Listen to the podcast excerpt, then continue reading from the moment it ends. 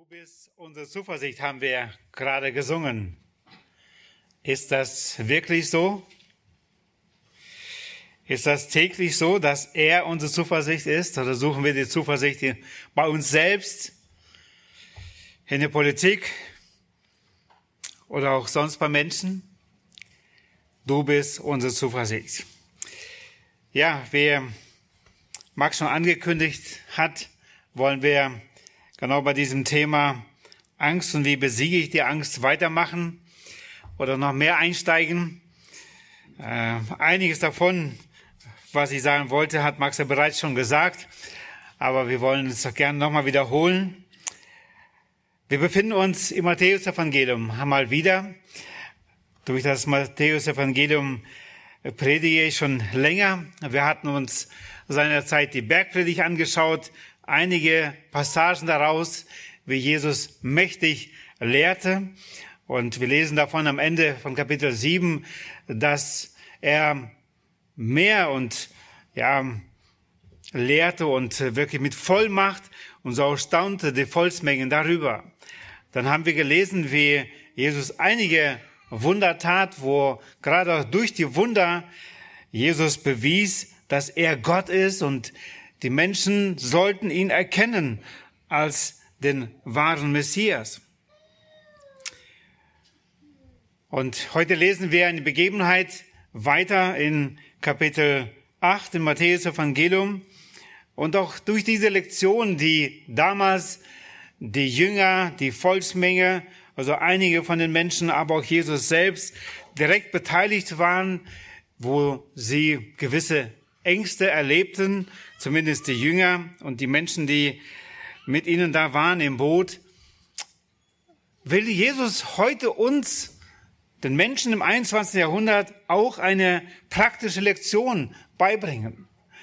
Und ich mache mir persönlich schon Gedanken, wenn wir darüber reden, wenn wir darüber lehren, ist es sehr wahrscheinlich, dass Gott auch weiter Prüfungen zulassen wird, wo wir unser Vertrauen, was ja das Gegenüber ist von Angst, einfach auf die Probe gestellt bekommen, weil Jesus uns immer wieder weiterbringen möchte, wenn er uns bestimmte Lektionen beibringt. Und selbst davon hat man schon auch wiederum, ja, bestimmte Ängste. Wie wird das dann sein? Wirst du wirklich das bestehen können, wirst du wirklich dein Vertrauen und deine Zuversicht wirklich auf den Herrn setzen. Und dafür bete ich für mich persönlich und für uns alle. Matthäus 8, Verse 23 bis 27, da heißt es, und er trat in das Schiff und seine Jünger folgten ihm nach. Ich äh, nutze die ähm, nicht der Elberfelder, sondern die, seht ihr das, ne? Übersetzung, die Schlachtübersetzung. Vers 24. Und siehe, es erhob sich ein großer Sturm auf dem See, so dass das Schiff von den Wellen bedeckt wurde. Er aber schlief. Und seine Jünger traten zu ihm, weckten ihn auf und sprachen, Herr, rette uns, wir kommen um. Da sprach er zu ihnen, was seid ihr so furchtsam, ihr Kleingläubigen? Dann stand er auf und befahl den Winden und dem See, und es entstand eine große Stille. Die Menschen aber verwunderten sich und sprachen, wer ist dieser, dass ihm selbst die Winde und der See gehorsam sind? Über diese gleiche Begebenheit berichten auch der Evangelist Markus und Lukas, wo einige Momente noch etwas dramatischer beschrieben werden, wo man sich noch ein besseres Bild machen könnte, aber das könnt ihr selber nachlesen, zu Hause nochmal. Aber im Großen und Ganzen ist es genau diese Geschichte, wie wir es gerade gelesen haben. Jesus lehrte und er war sowieso schon im Boot und er hatte den Wunsch, rüberzufahren über den See. Und wir sehen Jesus hier ganz Mensch. Er wird müde oder ist müde und legst dich hin schlafen und selbst bei so einem gewaltigen Sturm schläft er. Er ist müde. Und einige Momente später sollten die Jünger Jesu es genau das erfahren, dass er Gott ist und dass selbst die Natur unter seiner Macht steht. Wie besiegt man die Angst, habe ich das Thema heute genannt. Auch wenn wir den Sturm und das, was da geschehen ist, auch im Hintergrund haben, will ich trotzdem dieses Thema ein bisschen weiter ausholen und möchten gemeinsam darüber sprechen, einmal kurz die Realität der Angst, dass es wirklich da ist. Wir leben immer wieder in Angst. Wir wollen uns anschauen die Auswirkungen der Angst und wir wollen Hilfsmittel für Sieg bei Angst ähm, uns anschauen, was die Schrift uns bietet und den Grund für Sieg über die Angst. Wie können wir wirklich die Angst besiegen, von die wir besiegen sollten? Und wie gesagt, Matthäus hat schon einige Wunder in Matthäus 8 berichtet über einige Wunder. Wir werden nächstes Mal über ein weiteres Wunder lesen und über die Macht, die Jesus hatte und hatte über die äh, bösen Mächte. Er hatte Vollmacht darüber, aber heute sehen wir hier, dass er Macht hat selbst über die Naturereignisse, über die Natur, wo wir oft es dem Zufall überlassen. Es gibt täglich viele Ursachen für reale Ängste. Angst vor der Prüfung, Examen nicht bestehen, ob es die Fahrprüfung ist oder äh, sonst was wir, ähm, wo wir gerade lernen, unsere Masterarbeit oder sonst was. Ergebnisse vom Arzt zu hören, gerade da, wo schon Krankheit da ist und wo wir auf, wo Proben genommen werden und dann ein Ergebnis folgt, können Ängste da sein. Was wird der Arzt dann sagen nach dieser Untersuchung? Ein Tsunami oder ein Waldbrand ganz in der Nähe. Auch das haben wir in der letzter Zeit in unseren Nachrichten gehört und gesehen.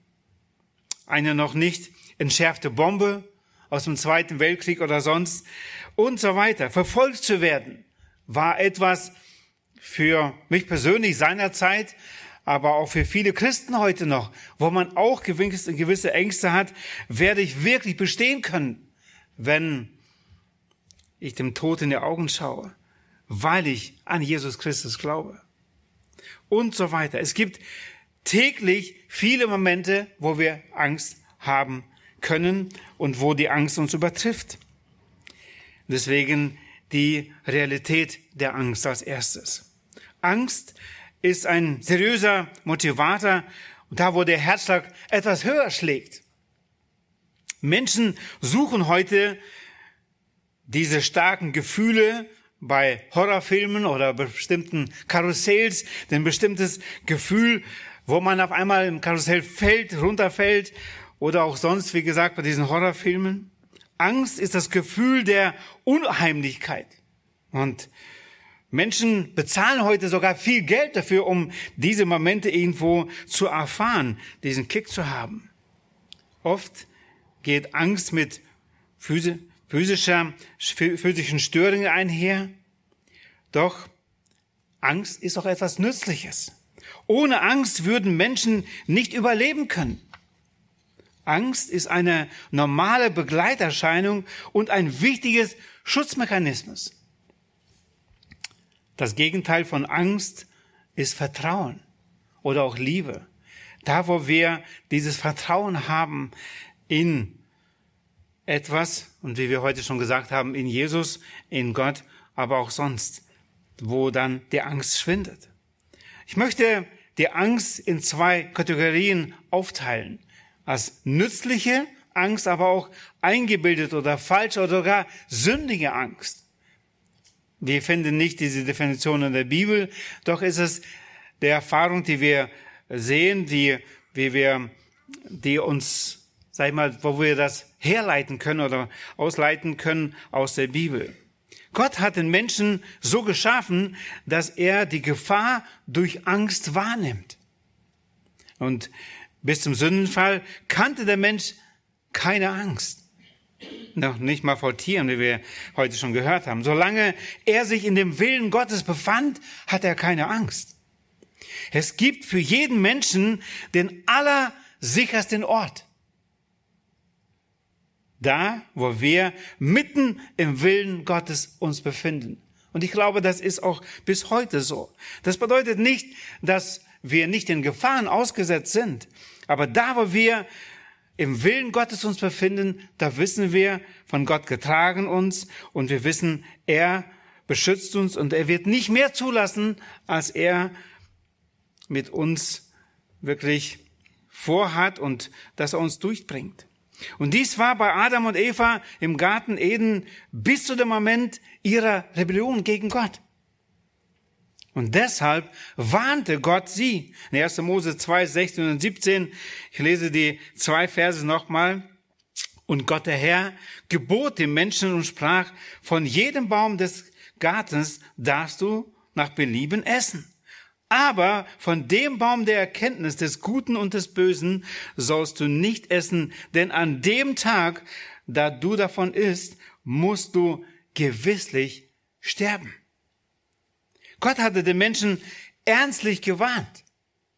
Einige Menschen fragen, wie konnte es denn sein, dass im Garten Eden eine Gefahr gab? Die Gefahr war nicht bei Gott. Die Gefahr war außerhalb von Gott. Da, wo er sich, ja, sich aus dem Fenster zu weit auslehnte und einfach es nicht mehr in, der, in den Geboten Gottes blieb. Elektrostrom ist sehr nützlich. Aber wenn man ihn nicht rechtmäßig gebraucht, ist er gefährlich und sogar tödlich. Gott hat uns eine eindeutige Gebrauchsanleitung gegeben in seinem Wort für das Leben hier, wie wir miteinander leben, und für das ewige Leben, das wir, wenn wir Buße tun und das, an das Evangelium glauben, haben können. Salomon schreibt am Ende seines Lebens nach viel Erfahrung in Prediger 12, Vers 13, denke wir kennen diesen Vers sehr gut und trotzdem lesen wir nochmal, lasst uns die Stimme, die Summe aller Lehre hören. Fürchte Gott und halte seine Gebote, denn das macht den ganzen Menschen aus. Denn das ist Weise. Gott zu fürchten, das ist etwas, was positiv ist. Gottes Furcht ist das Einverständnis zu Gottes Willen. Denn er ist heilig. Gottes Furcht ist das Einverständnis zu Gottes Willen, das tun zu wollen, was ihm gefällt. Wie erlebte Jesaja, ein Prophet, ein großer Prophet, der wirklich auch den Mut hatte, Gott zu bezeugen und auch das Volk Israel ja direkt auch anzusprechen, ähm, wo sie nicht recht vor Gott lebten. Wenn wir das so anschauen, gerade im Buch Jesaja in dem ersten Kapitel, ähm, ab Vers 10, wir sehen, wie ähm, Jesaja eindeutig ja, gegen das Volk spricht und äh, sagt, wozu bringt ihr diese Schlachtopfer? Warum macht ihr das alles? Warum trampelt ihr sozusagen den Tempel? Und da ist nicht wirklich, euer Herz ist nicht wirklich bei Gott und er hat ganz klare Ansagen an das Volk und er ist gottesfürchtig selbst. Aber dieser Prophet Jesaja kommt auch in die Gegenwart Gottes und er schreibt davon in Jesaja 6, in Versen 1 bis 5.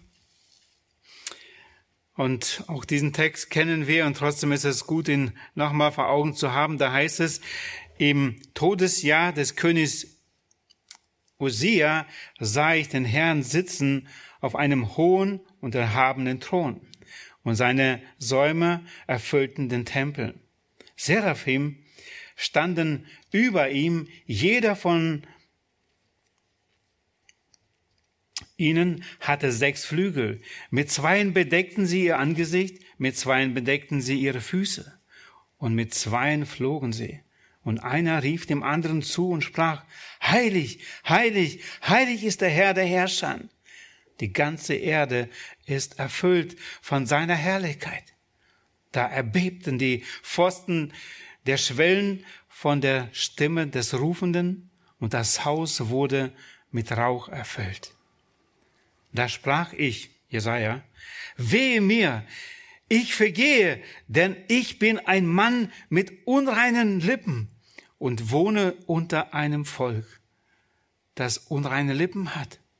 Denn meine Augen haben den König, den Herrn der Herrscher gesehen.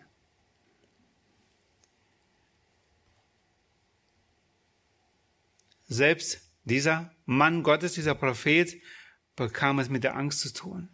Werde ich überhaupt leben können? Denn ich habe Gott gesehen, der heilig ist. Und für alle, die heute noch sagen, ich habe keine Angst vor Gott, ich habe einige dieser Menschen schon bereits getroffen, möchte ich Zephania 1,14 von einem kleinen Propheten die Aussage lesen. Da heißt es, Zephania 1,14, Nahe ist der große Tag des Herrn. Er ist nahe und sehr rasch kommt er herbei. Heuch, der Tag des Herrn. Bitter schreit dort auf der Held. Selbst der Held wird da bitter schreien. Dieser Tag kommt. Vielleicht hat er heute noch ein großes Mundwerk, der Mensch gegenüber Gott. Aber dieser Tag kommt, wo jeder zum Schweigen gebracht wird. Gott ist zu fürchten. Das ist gut, wenn wir ihn fürchten. Und deshalb ist es wirklich weise, was Salomo erkannt und schreibt in Sprüche 1, Vers 7. Die Furcht des Herrn ist der Anfang der Erkenntnis, nur Toren verachten Weisheit und Zucht. Und wie gesagt, nach dem Sündenfall kam noch die eingebildete oder sündhafte Angst dann dazu. Auch dazu noch etwas, bevor wir selbst in den Text nochmal uns näher anschauen, was die Jünger da erlebten. Eingebildete und sündhafte Angst. Jesus sendet seine zwölf Jünger, seinen Missionsbefehl aus und äh, gibt den folgenden Satz mit. Matthäus 10, 28. Und fürchtet euch nicht vor denen, die den Leib töten, die Seelen aber nicht zu töten vermögen. Fürchtet vielmehr den, der Seele und Leib verderben kann in der Höhle. Jesus sagt ihnen, fürchtet euch nicht. Nun, er wusste, wer diese zwölf waren. Und er wusste auch, dass sie nicht überall angenommen werden. Aber er sagt ihnen, wo er sie sendet, zu zweit, sagt er ihnen, fürchtet euch nicht vor denen, die den Leib töten. Vor diesen Menschen. Das Schlimmste, was euch von den Menschen geschehen kann, dass, euer, dass euer irdisches Leben zu Ende geht, dass euch das Leben nehmen. Sprich den Tod. Aber er sagt, das ist nicht das Schlimmste, wenn ihr euer Leben lässt von diesen Verfolgern. Er sagt eindeutig, viel schlimmer ist, von dem getötet zu werden oder von dem nicht bestehen zu können, der die Menschen, die nicht glauben, ja, in die Hölle schicken wird. Das ist der wahre, wir sollen Gott fürchten und nicht den Menschen. Auswirkungen der Angst. Wir haben kurz gesagt, ja, es ist Realität, dass wir Angst haben.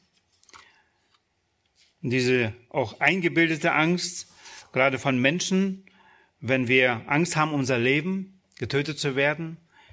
Und das ist etwas Realistisches. Wir bekommen Angst, weil wir leben wollen. Zweitens die Auswirkungen der Angst. Wenn wir in unserem Text nochmal schauen, Vers 24, und siehe, es erhob sich ein großer Sturm auf dem See, so dass das Schiff von den Wellen bedeckt wurde. Er aber schlief.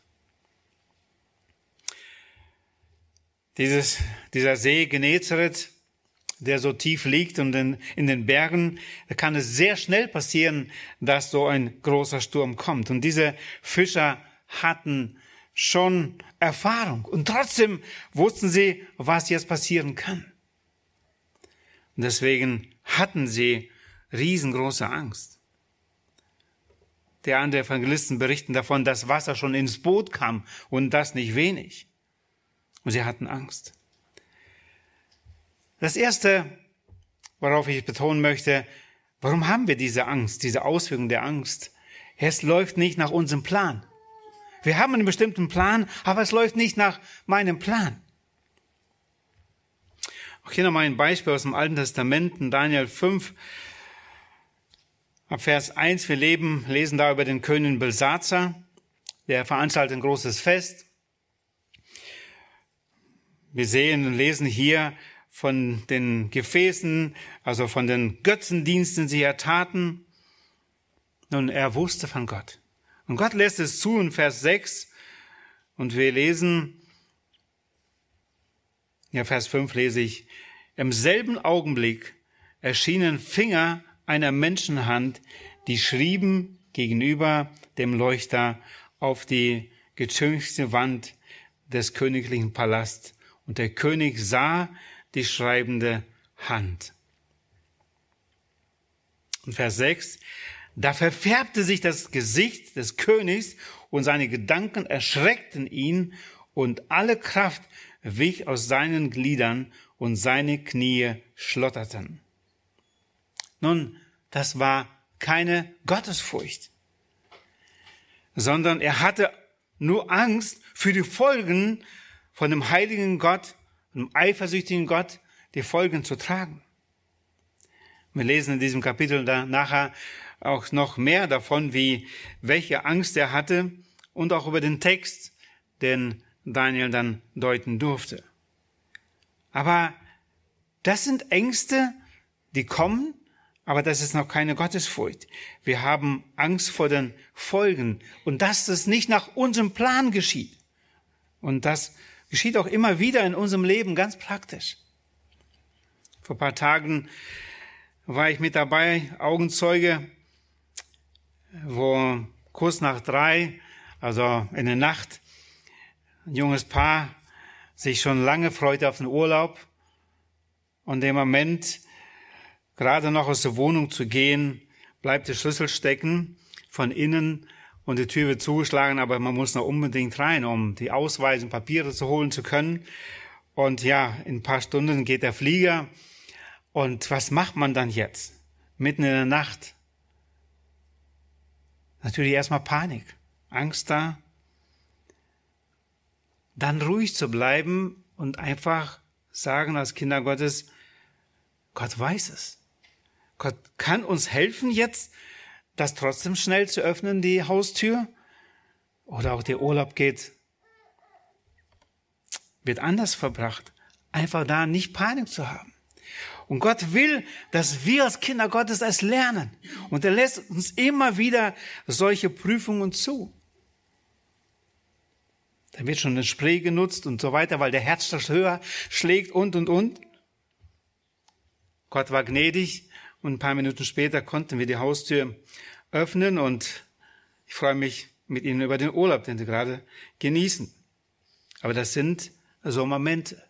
Und diese Momente gibt es immer wieder in unserem Leben. Haben wir wirklich dieses Vertrauen zu Gott? Wir kommen gleich später noch dazu. Was war das Problem von den Jüngern? Sie haben sich konzentriert auf diese Wellen. Wir haben gerade gelesen, er aber schlief. Jesus selbst, Gott war mitten in dem Boot. Und trotzdem hatten sie so eine Panik, so eine Angst.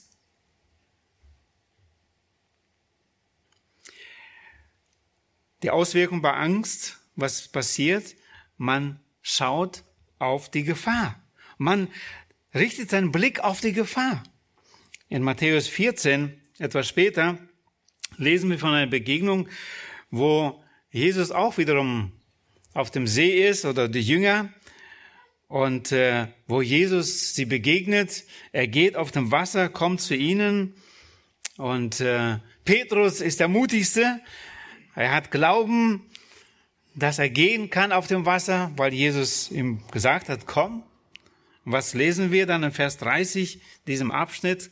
Könnt ihr diese Geschichte zu Hause lesen. Matthäus 14, ab Vers 24 lesen wir davon, aber ich lese Vers 30. Als er aber den starken Wind sah, fürchtete er sich und da er zu sinken anfing, schrie er und sprach, Herr, rette mich! Er schaute auf den Wind, auf die Wellen. Und dann sinkt er.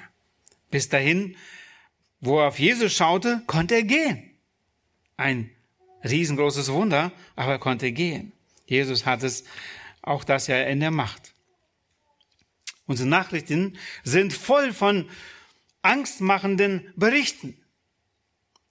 Und das ist eine große Frage, womit beschäftigen wir uns? Und ich sage nicht, dass wir nicht Nachrichten schauen sollen.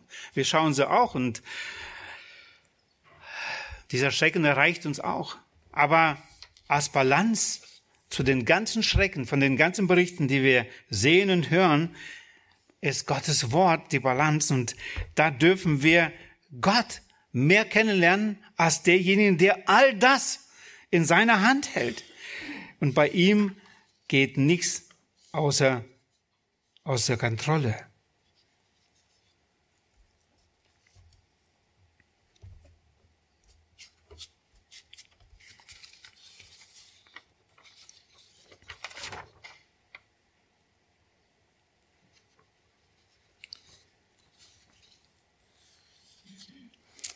Der Prophet Elia wurde von Gott auch gebraucht als ein Mann Gottes. Und er war der große Mann auf dem Berg Kamel, als wir seiner Zeit oder ich dabei da sein durfte auf dem Berg Kamel, konnte ich mir das nochmal so richtig vorstellen. Die 400 Propheten und ja, wie Elia Gott glaubte und das Feuer vom Himmel kam auf diesem Opferaltar, der bereitet wurde und dann mit Wasser begossen wurde. Es war ein riesengroßes Wunder, was Elia da erlebte. Ein paar Tage später bekommt er eine Nachricht in 1. Könige 19, Verse 1 bis 4. Da heißt es, und Ahab erzählte der Isabel alles, was Elia getan hatte und wie er alle Propheten mit dem Schwert umgebracht hatte. Da sandte Isabel einen Boten zu Elia und ließ ihm sagen, die Götter sollen mir dies und das tun, wenn ich morgen um diese Zeit mit deinem Leben nicht so verfahre, wie du mit ihrem Leben. Und als er das sah, machte er sich auf und ging fort, um seines Lebens willen. Und er kam nach Beersheba, das zu Juda gehört, und ließ seinen Burschen dort zurück. Er selbst aber ging hin in der Wüste eine Tagesreise weit und er kam und setzte sich unter einen Strauch und er erbat für sich den Tod und sprach, es ist genug. So nimm nun Herr mein Leben, denn ich bin nicht besser als meine Väter.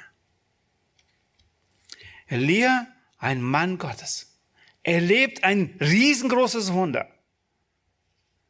Gott schickt Feuer auf dieses nasse Opfer, das vom Himmel. Er darf es herunterbitten und das geschieht alles so. Es ist eine Frau da, die sagt, ich nehme dir das Leben. Und er flieht vor dieser Frau und bangt um sein Leben. Und er sagt, ich will noch nicht mal weiter leben. Und das sind Momente, die, die wir erleben. Was war das Problem bei Elia? Das fehlende Gottvertrauen. Ja, Gott lässt bestimmte Dinge zu in unserem Leben, aber Gott möchte, dass wir lernen, Gott zu vertrauen. Und selbst diese Geschichten aus dem Alten Testament, aus dem Neuen Testament, die wir heute erleben, sollen uns in den Momenten, wo wir in bestimmte Gefahr kommen, uns daran erinnern, dass wir Gott vertrauen dürfen. Hilfsmittel für Sieg bei Angst. Wir haben es schon bereits angeschaut, die Realität der Angst, die Auswirkungen der Angst, was alles passiert, wenn, wenn wir in solche Momente kommen, diese Panik und vieles mehr. Aber was sind die Hilfsmittel für Sieg bei Angst? Wir lesen nochmal Verse 25 und 26 in unserem Text, Matthäus 8. Und seine Jünger traten zu ihm, weckten ihn auf und sprachen, Herr, rette uns! wir kommen um. Da sprach er zu ihnen, was seid ihr so furchtsam, ihr Kleingläubigen? Jesus hat sie nicht getadelt darum, dass er, dass sie ihn geweckt haben. Aber er hat sie getadelt und Vers 26 haben wir gerade gelesen, was seid ihr so furchtsam, ihr Kleingläubigen? Warum habt ihr so keinen Glauben oder kleinen Glauben? Der andere Evangelist schreibt von keinen Glauben. So hat Jesus das zumindest wahrgenommen, dass sie keinen Glauben hatten. Nun, einige Hilfen für uns. Gebet um Hilfe. Sie haben hier auch gesagt, Herr, rette uns. Und das dürfen wir gerne übernehmen. Wir dürfen wirklich zum Herrn kommen. Apostel Paulus, der auch in verschiedenen Gefahren sich befand und einige Zeit schon unterwegs war mit seinem Herrn und Retter, schreibt in Philippa 4, Vers 6. Philippa 4, Vers 6. Sorgt euch um nichts, sondern in allem lasst durch Gebet und Flehen mit Danksagung eure Anliegen vor Gott kund werden. Wenn wir solche Momente erleben, bestimmte Ängste haben, so wie die Jünger damals. Lasst uns wirklich unsere Sorgen vor ihm bringen und auch bei ihm lassen. Sorgt euch um nichts, sondern in allen lasst durch Gebet und Flehen mit Danksagen eure Anliegen vor Gott kund werden. Wir dürfen sie zu ihm bringen. Und das sagen wir vielleicht, ja, Gott weiß doch unser Anliegen, unsere Probleme. Warum müssen wir es noch sagen? Er ist auch allwissend. Er könnte uns auch einfach so helfen und beistehen. Warum sollen wir das im Gebet noch formulieren und ihm bringen? Und vielleicht sogar im Gebet mit Fasten. Warum? Gott sagt es. Gott will, dass wir unsere nicht tun, dass wir die Situation nicht ändern können, einfach, dass wir diese Not genau zu ihm bringen, sie aussprechen und unser Vertrauen auf ihn setzen. Es ist wichtig, dass wir unser Anliegen vor Gott bringen und sie bei ihm, wie gesagt, auch lassen. Die Folge ist unweigerlich. Wenn wir unsere Not zu ihm gebracht haben, wird, wie es in Vers 7 heißt, in Philippa 4, der Friede und Ruhe einkehren in unseren Herzen. Da heißt es Vers 7, und der Friede Gottes, der allen Verstand übersteigt, wird eure Herzen, eure Gedanken bewahren in Christus Jesus. Es ändert sich noch gar nichts. Aber wenn wir es dem Herrn gebracht haben, kehrt Friede ein in unsere Herzen. Und das ist ein Friede, und Freude, das möchte der Herr uns schenken. Vor einigen Jahren erlebten wir so eine Prüfung, dass Tauwasser in unser Haus gelang über Nacht und ähm, das war natürlich schon ein Schrecken, wenn da einige Zentimeter bis zu 15 Zentimeter auf einmal Wasser, eiskaltes Wasser drin sind dachte damals erstmal Stiefel zu kaufen, das habe ich auch getan und kam dann wieder, aber die Stiefel reichten nicht mehr aus. Und das war schon eine gewisse Panik ein Stück weit. Wie geht's weiter?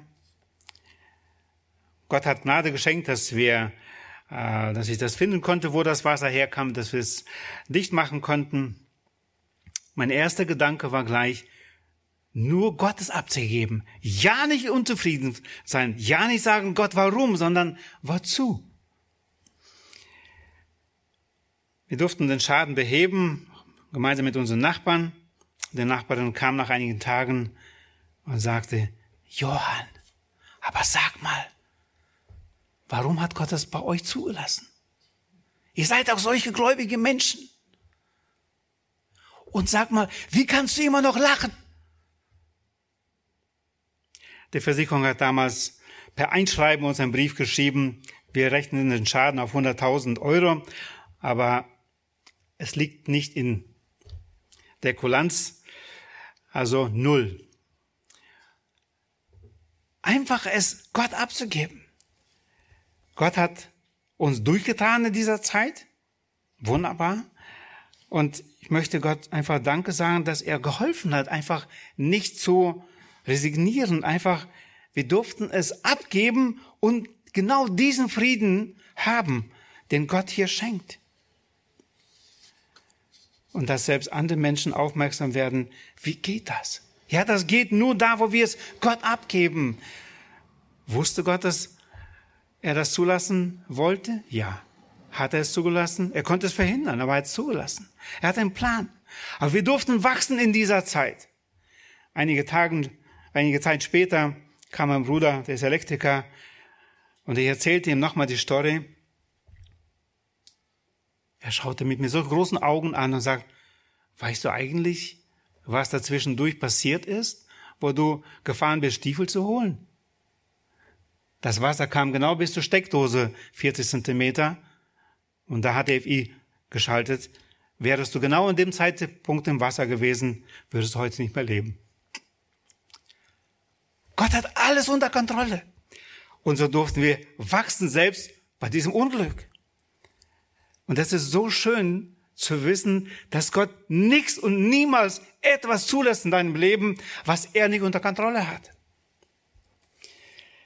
Der König David hatte auch bestimmte Situationen erlebt und er sagt, Psalm 23, 4, und wenn ich auch wanderte durch das Tal des Todenschattens, so fürchte ich kein Unglück, denn du bist bei mir.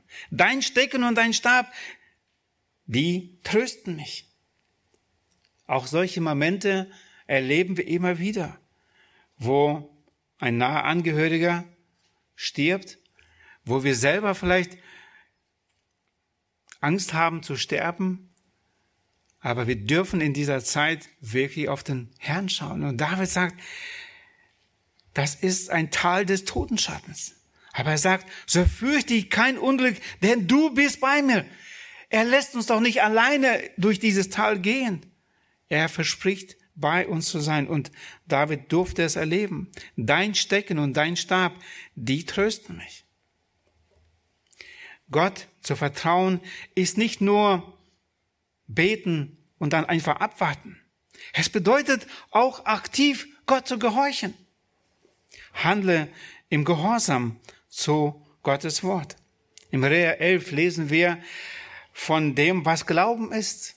Das ist eine Zuversicht und, und, und. Aber da lesen wir ganz viele praktische Beispiele, wie Männer und Frauen Gottes Gott vertraut haben. Wie sie nicht im Schauen gelebt haben, sondern einfach Gott geglaubt haben, Gott vertraut haben und sie haben ihr Leben aufs Spiel gesetzt und haben Gott vertraut und haben gehandelt.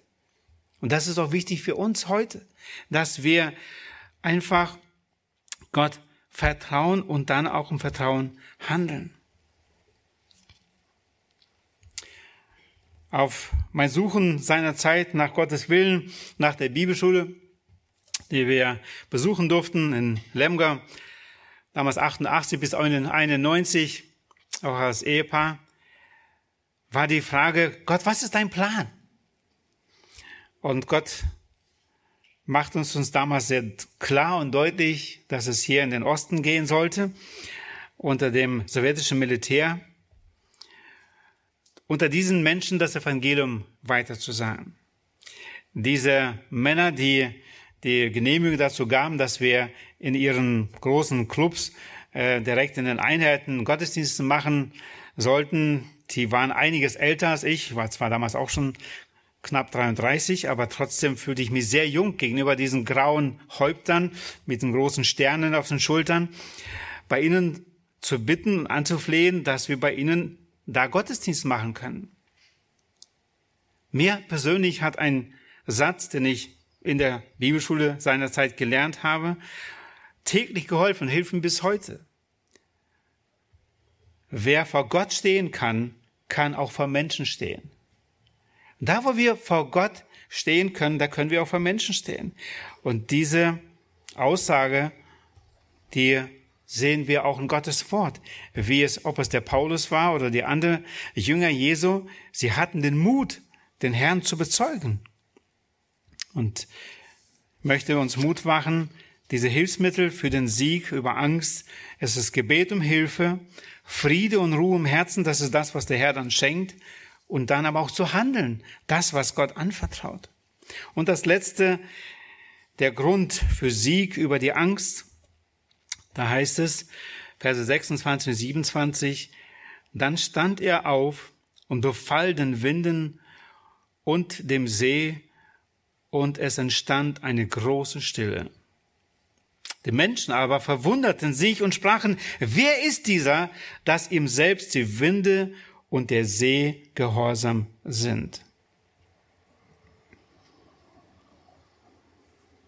Damals in der Situation, wo die Jünger sich leibhaftig befanden, wo sie Angst hatten, nachdem sie den Herrn ihre Not geschildert haben, dann stand er auf und befahl den Winden und dem See.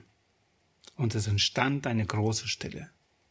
Jesus hatte Macht über die Winde, über die, die Naturereignisse. Und die Jünger durften erkennen und sehen, dass er mehr Kraft und Macht hat. Und sie, und sie, aber auch die Menschen um, um sie herum sagten, wer ist dieser, dass ihm selbst die Winde und der See gehorsam sind? Liebe Gemeinde, liebe Geschwister, mit diesem Jesus haben wir heute genauso zu tun wie damals der Jünger vor 2000 Jahren. Er schläft nicht im Boot wie damals. Jesus ist jetzt 100% wach und wir dürfen zu jeder Zeit zu ihm kommen. Es gibt keine einzige Situation, wo wir abwarten müssen, bis Jesus erreichbar ist weil er nur bestimmte Sprechzeiten hätte. Nein, wir dürfen zu ihm kommen. Und der Grund für Sieg ist genau das. Zu wissen, dass Jesus die Kraft hat, die Macht hat, dass er da drüber steht. Es geht nicht um eine Einbildung. Ich habe keine Angst vor bestimmten Ereignissen oder Umständen, weil ich und so weiter. Nein, es geht darum, dass wir ein Fundament haben. Es geht um dieses Wissen, dass Gott es alles in seiner Hand hält und dass wir ihm vertrauen dürfen. Nochmal ein Beispiel aus dem Alten Testament, Jesaja 40, 28, 31. Da heißt es, Jesaja 40, 28 bis 31, weißt du es denn nicht? Hast du es denn nicht gehört? Der ewige Gott, der Herr, der die Enden der Erde geschaffen hat, wird nicht müde noch matt. Sein Verstand ist unerschöpflich. Er gibt den Müden Kraft und Stärke genug den Unvermögenden. Knaben werden müde und matt und junge Männer strauchen und fallen.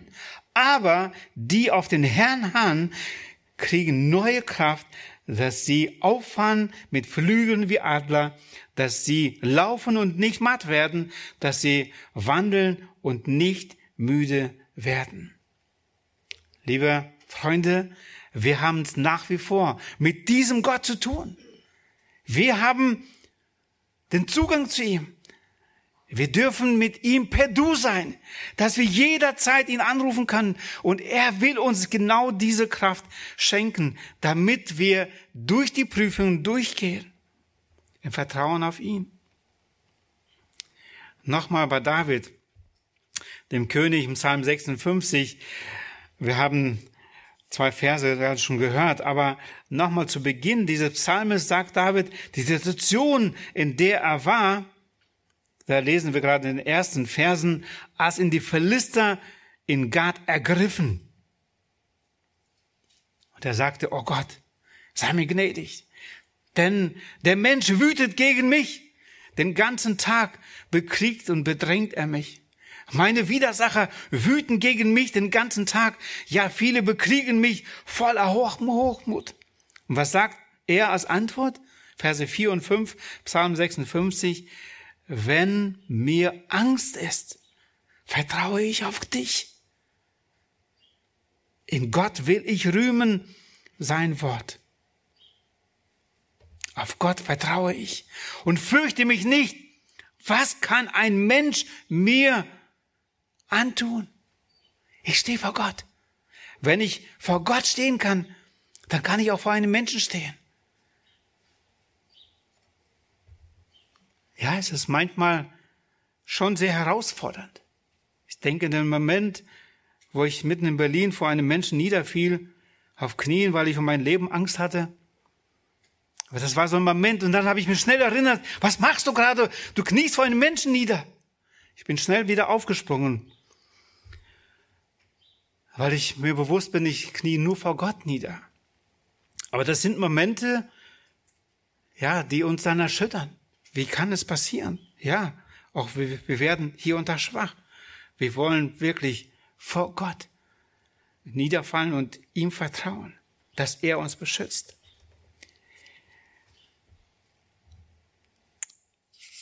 Wir wissen von dem großen Gott, dem wir vertrauen dürfen.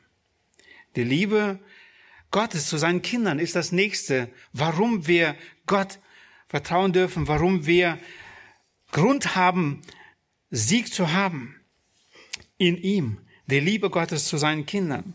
Der Apostel Paulus befindet sich im Gefängnis und schreibt voller Zuversicht den Philippern in Philippa 1, Verse 20 bis 21. Entsprechend meiner festen Erwartung und Hoffnung, dass ich nicht zu Schanden werde. Nochmal, er ist im Gefängnis, und er schreibt diese Sätze, entsprechend meiner festen Erwartung und Hoffnung, dass ich in nichts zu Schanden werde, sondern dass ich aller Freimütigkeit, wie alle Zeit, so auch jetzt, Christus hochgepriesen wird an meinem Leib.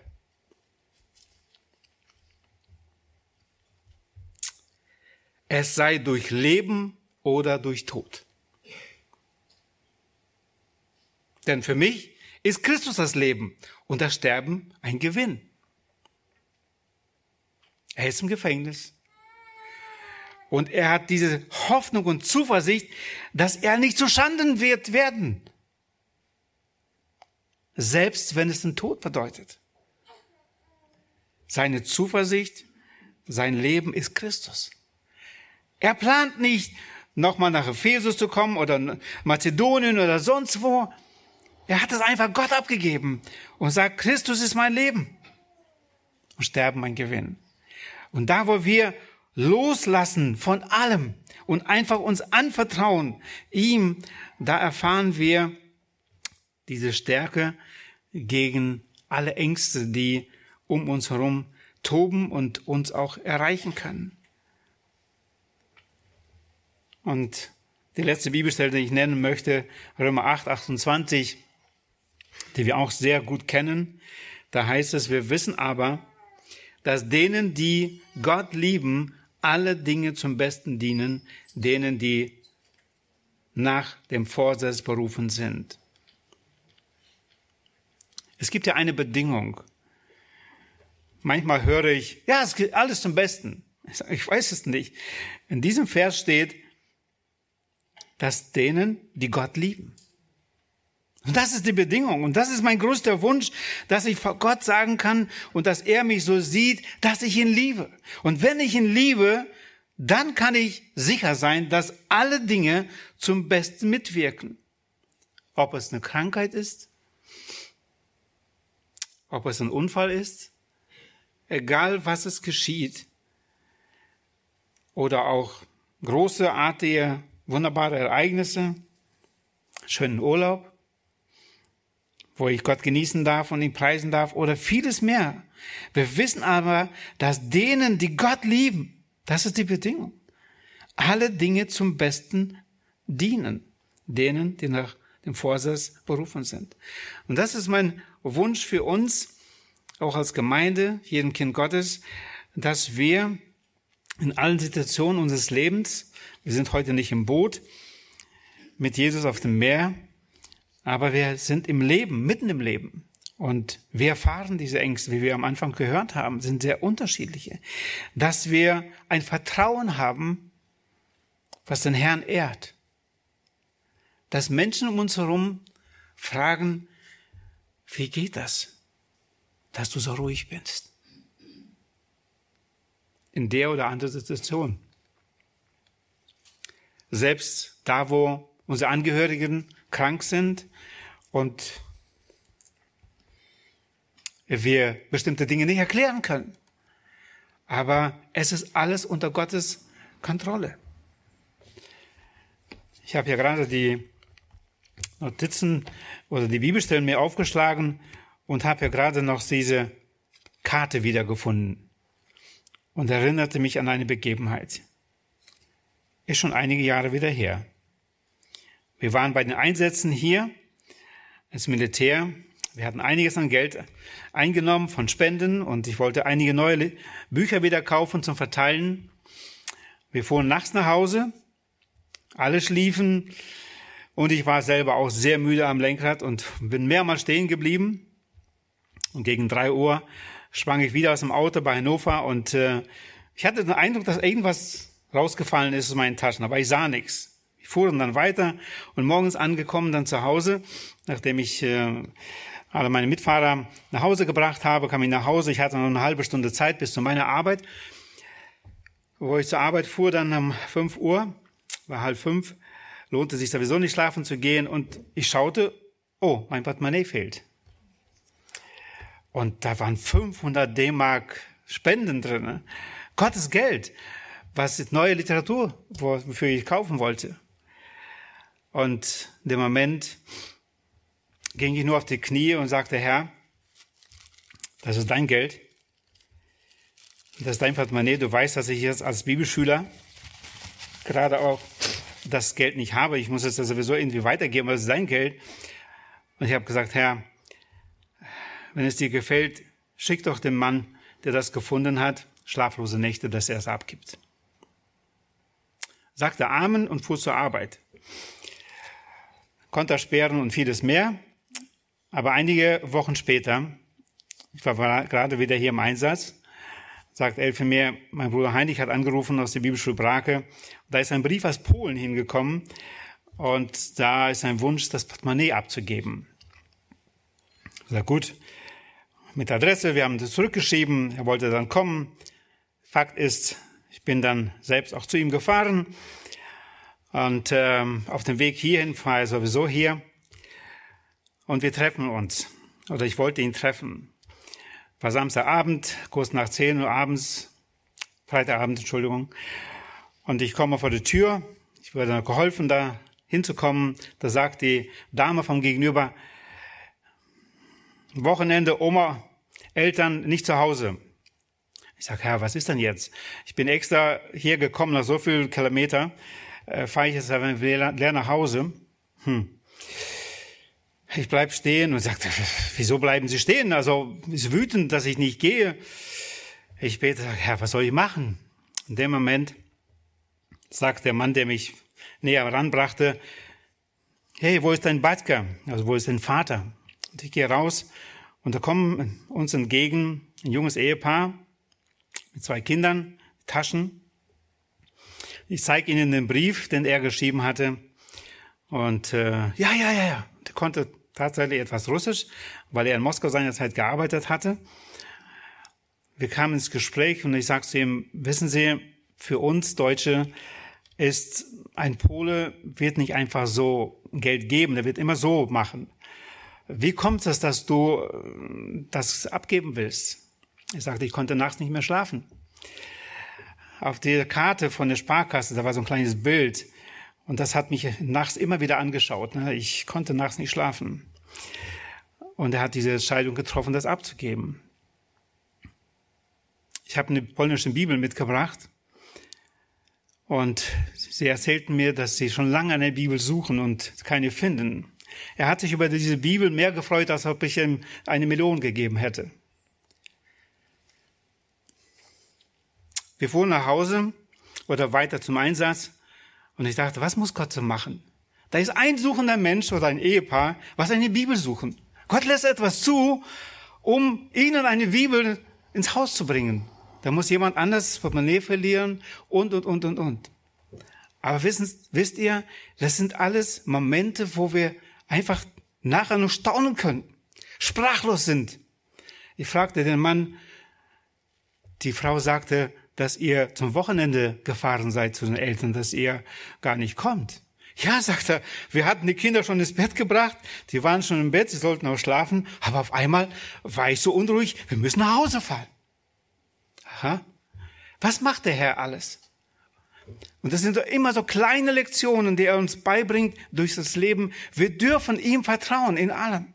Auch selbst wenn er bestimmte Umstände zulässt in unserem Leben, die wir nicht verstehen können. Letztens nach einer Mitgliederversammlung hier von Grüne Mitte sprach der Geschäftsführer mich an, nach der Gebetsstunde, was wir unten hatten. Herr Friesen, jetzt sagen Sie mir bitte aber ganz ehrlich, haben Sie in den letzten zehn Jahren irgendwie einen Moment gehabt, Panik, wo Sie sagten, wie geht's weiter? Ich weiß nicht Bescheid, ich kann nicht. Aber ganz ehrlich, wir standen hier vorne.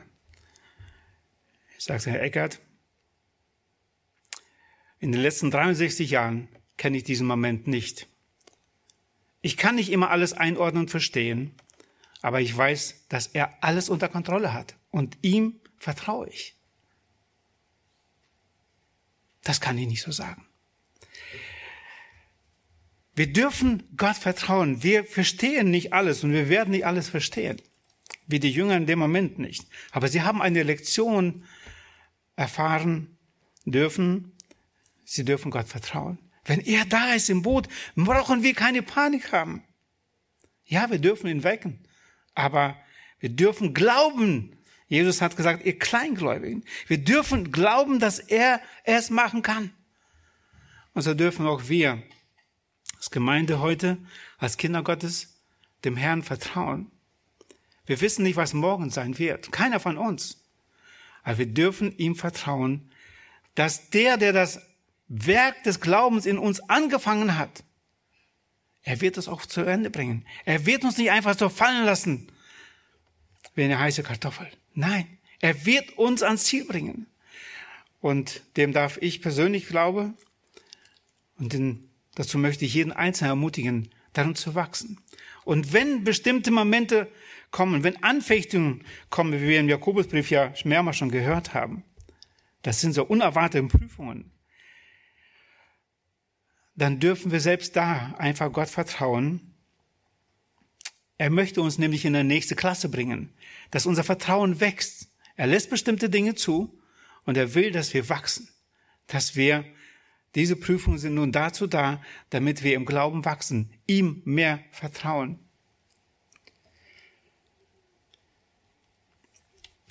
Es ist mir bewusst, dass es sicher nicht einfach sein wird für jeden Einzelnen von uns. Aber lasst uns ihm vertrauen. Er ist Gott. Er darf uns führen und er darf uns ans Ziel bringen. Er weiß, was das Beste für uns ist und das Beste für die Menschen um uns herum, wenn er uns gebrauchen möchte, als seine Zeugen. Amen. Lass uns aufstehen und den Herrn anbeten.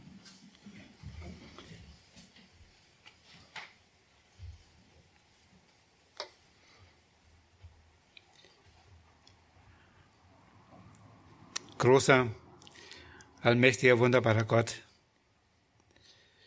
hab herzlichen Dank, dass du uns in deinem Wort dich vorgestellt hast als derjenige, der alle Macht hat im Himmel und auf Erden. Herr, vergib, dass wir oft so kleingläubig sind, wie damals die Jünger, die die Situation in unsere eigene Hand nehmen wollen und meistern wollen und oft erst, wenn wir gar nicht mehr weiterkommen, dich anrufen, dich anflehen. Herr, lehre du mich, lehre du uns weiter, dir zu vertrauen in allen Situationen unseres Lebens. Wir wissen nicht, was uns erwartet heute und morgen. Unser Leben ist in deiner Hand, aber ich möchte dich bitten, hilf uns, das zu leben, mit dieser Zuversicht, wie Paulus aus dem Gefängnis schreibt, ich werde nicht zu Schanden werden. Ob durch Tod oder durch Leben, mein Leben ist in deiner Hand. Du bist, mein Leben ist Christus. Und deswegen, Herr, möchten auch wir lernen, täglich so zu leben. Wir dürfen heute verschiedene Arbeiten arbeiten, wir dürfen in die Schule gehen, wir dürfen Nachbarn haben. Herr, wir sind jeder an einem anderen Ort, aber auch da wollen wir lernen, dir zu vertrauen und ja, diese Zuversicht und dieses Vertrauen zu dir einfach repräsentieren und damit auch ein Zeugnis den Menschen um uns herum zu geben. Bei dir haben wir Zuflucht. Bei dir haben wir ja ewiges Leben. Ja, bei dir haben wir Hoffnung, die bleibt, die ewig ist, die nicht vergeht. Danke, dass du uns diese Lektionen, deinem Wort gibst. Herr, und ich möchte dich bitten, lehre du uns, ja, wirklich in den einzelnen Momenten dir zu vertrauen und einfach weiter zu wachsen, im Glauben zu vertrauen zu dir. Herr, nicht zu unserer Ehre, zu deiner Ehre wollen wir leben und ja, sind einfach gespannt, wie du uns weiterführen und leiten willst. Segne uns, Herr, weiterhin als deine Zeugen des Evangeliums.